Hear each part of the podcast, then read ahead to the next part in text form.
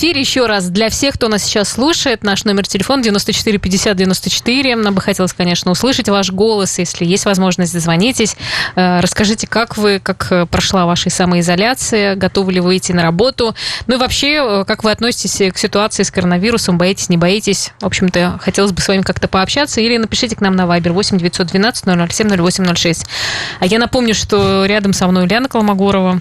Да, и снова здравствуйте. И снова, да, мы продолжим нашу тему обсуждать, э, которая обсуждается на протяжении уже последних месяцев, уже можно так сказать даже.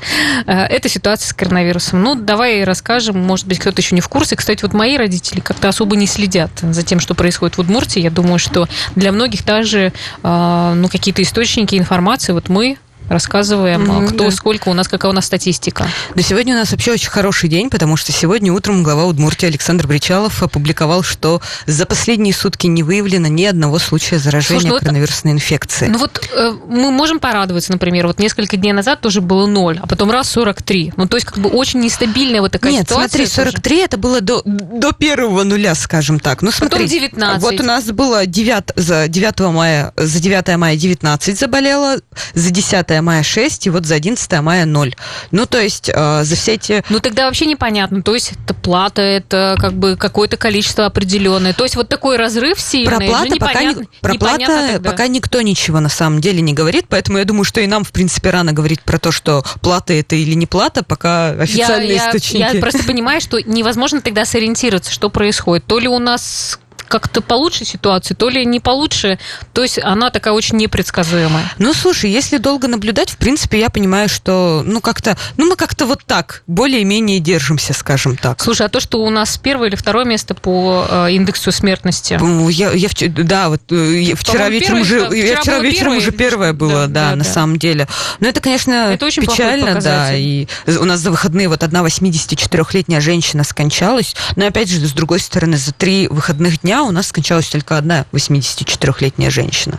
Видишь, тут же соотношение это такое, у нас немного заболевших, и как бы, а люди все равно умирают. Но это... Так вот и не, непонятно, мне кажется, вот не хочется входить в такую статистику-то по Не хочется, конечно, входить, как но бы видишь, светится, ну, не, с, не, не с да, стороны. но с другой стороны, заболевших-то у нас гораздо меньше, чем даже в соседних регионах. То есть, если там, например, насколько я знаю, в Татарстане, там в Пермском крае, там уже за тысячу перевалило заболевших, так вот то у нас раз... всего 395. Другой это вопрос. Почему у нас э, высокий показатель смертности, а людей мало болеет.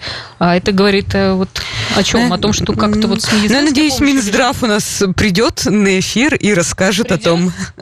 Да, у нас придет Минздрав, мы, конечно, поинтересуемся, почему у нас так происходит. Да, я думаю, что они объяснят, потому что мы-то с тобой не специалисты, чтобы... Да, ну, вот у меня вопрос, каков индекс самоизоляции был в эти дни. Ну, мне кажется, что уже мало людей, кто соблюдает вообще какую-то самоизоляцию. Я согласна. Ну, вообще, самый высокий, по-моему, индекс в выходные был, это 3,4. Но, честно говоря, на мой взгляд, это вот не совсем соответствует действительности, потому что вот я вчера решила пройтись до магазина. Я проходила мимо сквера оружейника Драгунова у себя в строителе. Там, ну, человек 40 точно было с детьми. Они катались с горок, весело, задорно. Я иду в шоке. А потом я специально решила поставить такой следственный эксперимент, так сказать. Я шла шла по тротуару, ну, то есть это не центральная улица, то есть это там улица Оружейника Драгунова, то есть она вообще в глубине, грубо говоря, во дворах. Я шла 350 э, метров от одного пешеходного перехода к другому и считала, сколько людей э, я встречу. Я насчитала за 350 метров 32 человека, и ни один из них не был ни в маске, ни в перчатках. Честно говоря, меня, ну, у меня такое ощущение складывается, что, может быть, в строителе, конечно, не ну, знают. на улице это, в принципе, не обязательно ведь маску носить. Ну, Если только ну, то есть они даже, магазин... ну, то есть там даже ни на подбородке нигде не было маски. Ну, то есть обычно же люди, если там, ну, выходят, они где-то на подбородке держат, чтобы если ты зашел в магазин, взял, надел. У меня в сумке. Ну, вот, ну, может быть. Но в любом случае, 32 человека, на мой взгляд, это, ну, про самоизоляцию мало о чем говорит. Ну, и магазины начали работать, то есть, причем магазины непродовольственных товаров. Хотя у нас в Удмуртии, по-моему, еще нельзя. Ну, да, глава Удмуртии, между прочим, на прошлой неделе говорил, что вы плохо... Нет, вы плохо себя ведете, поэтому магазины одежды, обуви открывать мы не будем. Но я вот купил, успела купить новую пару обуви, между прочим. Слушай, ну сейчас ведь нельзя, наверное, об этом сказать. Получается. Ну, что поделать?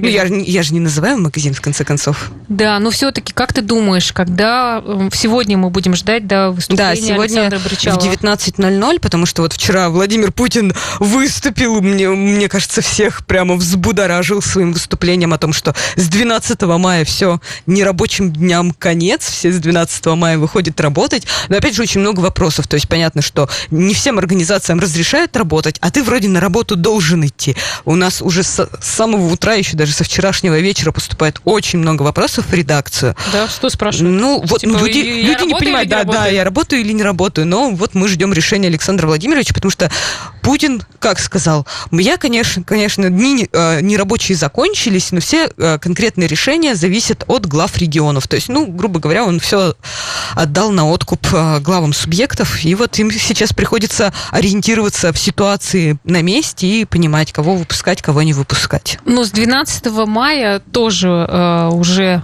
много кто начал работать у нас э, в республике. Давай мы э, напомним. Да, вот у нас э, рынки выходят на работу в части торговли продовольственными товарами и товарами для садоводства и огородничества. Ну, это понятно, Вот я потому сегодня что... прям еду за цветами. Потом а, все предприятия, а, а, обрабатывающие производство, автосалоны, компании, проводящие операции с недвижимостью, адвокатура, нотариат, оценочные компании, институты поддержки для бизнеса и МФЦ. Люди очень ждали, когда заработают МФЦ. Ну, понятно, потому что какие-то документы нужны, и это.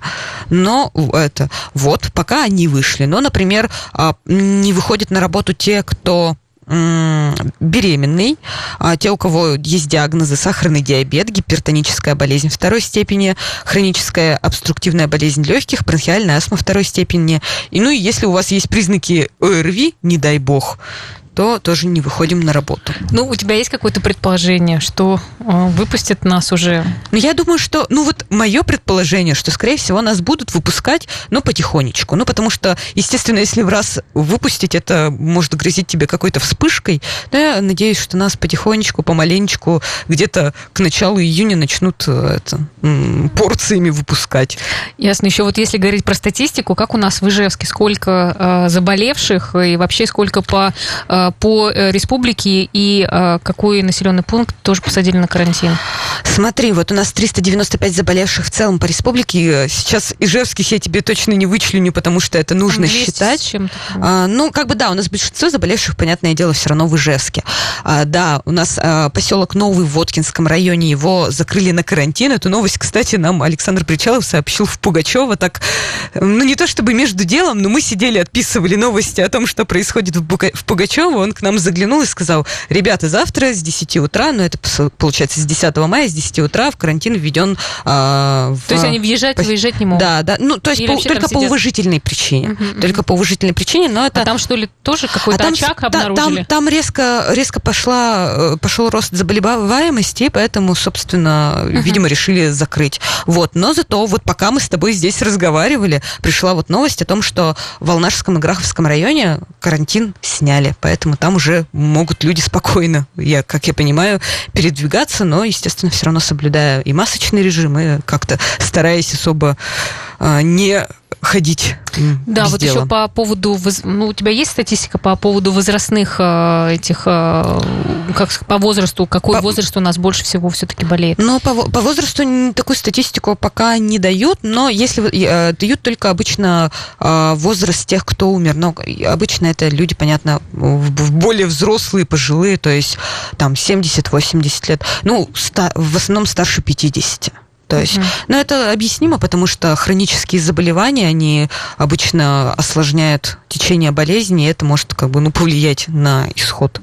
Ну, Вот. а ты вот сама лично уже сейчас, какое у тебя отношение к этому? Вот многие же перестали бояться, уже вышли, ну, То есть э, уже кажется, что ничего не происходит, уже все, лучше уже работать и все. Ну, слушай, Давай... я, бы, я бы хотела, конечно, выйти на работу. На самом деле, ну, как? Я в любом случае хожу. Ну, потому что вот мне сказали ехать в Пугачева, я поехала в Пугачева. Мне нужно приехать на работу, вот я ты еду на работу. В Пугачева. Да. Там люди в масках были? А, да, там в основном в масках были. Ну, то есть не все, конечно. Понятно, местные жители были не в масках, большинство. Но, например, все спецслужбы, все, кто там работал, они были в масках. Я была и в маске, и в перчатках. Ну, потому что ты мало ли за что ухватишься, учитывая, что в Малопургинском районе есть все-таки. И там э, в Пугачево конкретно были контактные с коронавирусом, все равно немножко остерегаешься. То есть береженного, как говорится, Бог бережет. Но при этом у меня нет какой-то такой, знаешь, истеричной паники, что я прям, не знаю, э, постоянно там мою руки, постоянно, ну, как бы стараюсь в пределах разумного соблюдать все эти меры предосторожности. Но ты не боишься, что сейчас все выйдут на работу и всех нас выведут тоже, и, в общем-то, будет большой всплеск? Я в этой истории немножечко фаталист. Ну, то есть, если суждено, так суждено, собственно. Поэтому э, надо решать проблемы по мере их поступления. Я как бы так к этому отношусь. Но это я отношусь по отношению лично к самой себе. Ну, потому что если суждено заболеть, что ж я могу поделать? Да, многие у нас, мне кажется, в России фаталисты, но, тем не менее, не обнимаешься при встрече. Молодец. Ну, я смотрю по ситуации ситуации. Если человек боится обняться, что ж я на него нападать буду, в конце концов, нехорошо. Ну, ну и ты тоже не, не знаешь ведь, э, что с человеком. Ну да, да, где он, где он где с кем он поконтактировал. Был, да, где он уже пообнимался до тебя. Хорошо, спасибо, Ульяна. Надеюсь, что ты еще останешься с нами на третий блок. Мы, э, я напомню, сейчас э, дозвонимся до начальника отдела работы с налогоплательщиками Управления Федеральной налоговой службы Удмуртской Республики и все расспросим по поводу получения субсидии от предпринимателей и ИП. Так что оставайтесь на нашей волне.